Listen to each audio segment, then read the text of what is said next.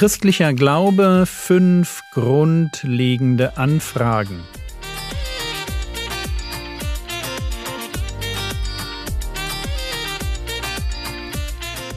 Theologie, die dich im Glauben wachsen lässt, nachfolge praktisch dein geistlicher Impuls für den Tag. Mein Name ist Jürgen Fischer und heute geht es um Gnade als Lizenz zum Sündigen. Gestern habe ich versucht, die zwei Formen des Christentums zu erklären, die wir nicht miteinander verwechseln dürfen. Christentum als Religion und Christentum als Beziehung. Die Religion legt den Schwerpunkt auf Regeln und gute Werke. Die Beziehung legt den Schwerpunkt auf Gnade und Liebe. Erklärt man den Unterschied, kommt ganz schnell folgender Einwand. Jürgen, wenn es beim Christentum nur darum geht, an Gott zu glauben, weil er uns ja begnadigen will und muss, ist die Gnade dann nicht eine Lizenz zum Sündigen? Kann ich nach meiner Bekehrung nicht einfach leben, wie ich will, und das ganz ohne Konsequenzen? Gute Frage. Und ich will sie zuerst einmal mit einem Vergleich beantworten. Männer. Männer reißen sich in der Werbungsphase um eine Frau meist ein Bein aus, um sie zu beeindrucken. Ich jedenfalls habe das getan. Also mit dem Fahrrad durch den dicksten Regen zu meiner Liebsten? Kein Problem. Heimlich einen Tanzkurs besuchen, mit ihr ins Ballett gehen? Alles kein Problem. Wie gesagt, in der Werbungsphase wissen Männer ganz genau, was es heißt, eine Frau zu lieben. Sie benehmen sich so, weil sie immer noch Nein sagen kann. Aber was ist, wenn sie Ja gesagt hat? Wie gehen Sie dann mit ihr um? Hören Sie dann einfach damit auf, um sie zu werben? Sind Ihre Bedürfnisse dann plötzlich nicht mehr so wichtig, weil sie ja seine Ehefrau ist? Ich glaube, ihr merkt, worauf ich hinaus will. Wenn sich Christentum nicht um Taufe, Glaubensbekenntnis und Kirchenmitgliedschaft dreht, sondern um eine Beziehung, wenn es mir darum geht, Nachfolgerin oder Jünger des ewigen Königs zu werden, dann werde ich alles tun, um in diese Beziehung durch eine echte Bekehrung hineinzukommen. Und dann werde ich alles tun, um diese Beziehung zu genießen. Denn dazu sind Beziehungen doch da. Wenn ich mir also weiterhin Mühe gebe, meine Frau zu lieben, und dazu gehört eben nicht nur die Planung von romantischen Abenden, sondern eben auch das Staubsaugen oder dass ich mich nicht ärgere, wenn ich mal wieder über ihren achtlos in den Weg gestellten Rucksack stolpere. Wenn ich all diese Dinge tue, dann tue ich sie, weil meine Liebe zu ihr echt ist. Ich will unsere Beziehung nicht aufs Spiel setzen, sondern genießen. Und wer die Gnade Gottes, also sein Ja zu unserer Beziehung, als Freibrief zum Sündigen ansieht, der hat noch nicht verstanden, worum es geht. Der will vielleicht vor der Hölle gerettet werden, aber es geht ihm nicht darum, den Herrn Jesus zu lieben. Wer liebt, der tut alles, um dem Geliebten zu gefallen. Modern formuliert, Wer liebt, der spricht die Liebessprache des Geliebten. Und die Liebessprache des Herrn Jesus ist Gehorsam. Johannes 14, 21, wer meine Gebote hat und sie hält, der ist es, der mich liebt. Oder um diesen Beziehungsaspekt aus einer anderen Perspektive zu betrachten. Johannes der Apostel schreibt davon, dass wir Gott einmal sehen werden, wie er ist. Was heute noch nicht geht, wird einmal möglich sein. Gott sehen. Und was ist die logische Konsequenz aus dieser Hoffnung?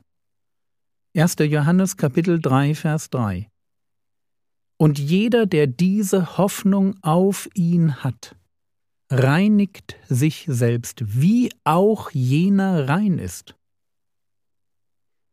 Wenn ich weiß, dass ich Gott einmal von Angesicht zu Angesicht schauen werde, ja wie auch immer das genau dann sein wird, wenn das meine Hoffnung ist, dann will ich mich heute schon darauf vorbereiten. Das, worauf ich mich freue, das prägt mein Heute. Und wenn mich die Idee, Gott zu begegnen, nicht zur Heiligung anstachelt, dann bin ich wahrscheinlich kein Kind Gottes. Dann ist auf alle Fälle in meinem Denken etwas richtig falsch. Und wahrscheinlich habe ich Gnade als Konzept nicht verstanden. Man kann den Begriff Gnade übersetzen mit Geschenk. Und dabei völlig ausblenden, dass die Bibel von Gnade als einer Macht spricht, die mein Leben bestimmen will. Die Gnade Gottes will als der beherrschende Einfluss an die Stelle der Sünde treten. Sünde war gestern, Gerechtigkeit ist heute. Römer 5, Vers 21. Damit wie die Sünde geherrscht hat im Tod, so auch die Gnade herrscht durch Gerechtigkeit zu ewigem Leben, durch Jesus Christus, unseren Herrn. Habt ihr das gehört? Gnade herrscht in meinem Leben durch Gerechtigkeit. Ungerechtigkeit und Sünde im Leben eines Christen sind immer ein Beweis dafür, dass er nicht aus Gnade lebt. Ein Leben aus Gnade, richtig verstanden, ist immer ein heiliges Leben, weil die Gnade uns erzieht. Ich möchte mit dem, was meinen Geliebten umgebracht hat, nichts mehr zu tun haben. Und so heißt es in Titus 2, Vers 11 und 12. Denn die Gnade Gottes ist erschienen, heilbringend allen Menschen und unterweist uns, damit wir die Gottlosigkeit und die weltlichen Begierden verleugnen und besonnen und gerecht und gottesfürchtig leben in dem jetzigen Zeitlauf. Gnade unterweist uns, wie man besonnen, gerecht und gottesfürchtig lebt. Und wo das nicht geschieht, wo ein Leben von Gottlosigkeit und von weltlichen Begierden geprägt ist, da fehlt es eindeutig an Gnade. Wenigstens fehlt es an einem klaren Verständnis davon, was Gnade ist und will. Gnade ist nicht einfach Schwamm drüber. Und wenn du dazu mehr wissen willst, hör dir meine Predigtreihe Echt Sein an. Vor allem Predigt Nummer 4. Unsere Frage lautet, ist Gnade eine Lizenz zum Sündigen? Antwort 1 Nein weil in einer Beziehung das grundsätzliche Ja des Partners kein Grund ist, ihn weniger zu lieben. Antwort 2. Gnade richtig verstanden ist eine Macht, die mein Leben in Richtung Heiligung prägt. Und drittens, Sünde ist auch für Christen kein Spaß. Die Tatsache, dass wir als solche, die im Licht leben, unsere Sünden bekennen dürfen, und sie damit loswerden. Das ist kein Grund, Sünde auf die leichte Schulter zu nehmen. Zwei Dinge sollten uns an der Stelle ganz vorsichtig sein lassen. Zum einen spricht die Bibel von Gott als einem Vater, der seine Kinder erzieht. Und als ein solcher Vater wird Gott nicht einfach zusehen, wie wir unser Leben durch Sünde zerstören. Wir dürfen damit rechnen, dass er züchtigend und korrigierend eingreifen wird. Zweitens dürfen auch wir Sünde nicht, niemals verharmlosen. Es gibt in der Bibel Menschen, die im Hinblick auf den Glauben Schiffbruch erlitten haben, beziehungsweise vom Glauben abgeirrt sind. Und in all diesen Fällen war der erste Schritt auf diesem Weg weg vom Glauben ein Schritt Richtung Sünde. Ein Schritt, der nicht mehr korrigiert wurde. Also nicht Leben im Licht, sondern Leben in der Lust. Und das trotz eines schlechten Gewissens.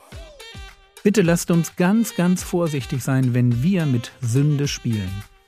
Einfach deshalb, weil Gnade für echte Christen nie, wirklich nie eine Lizenz zum Sündigen sein darf.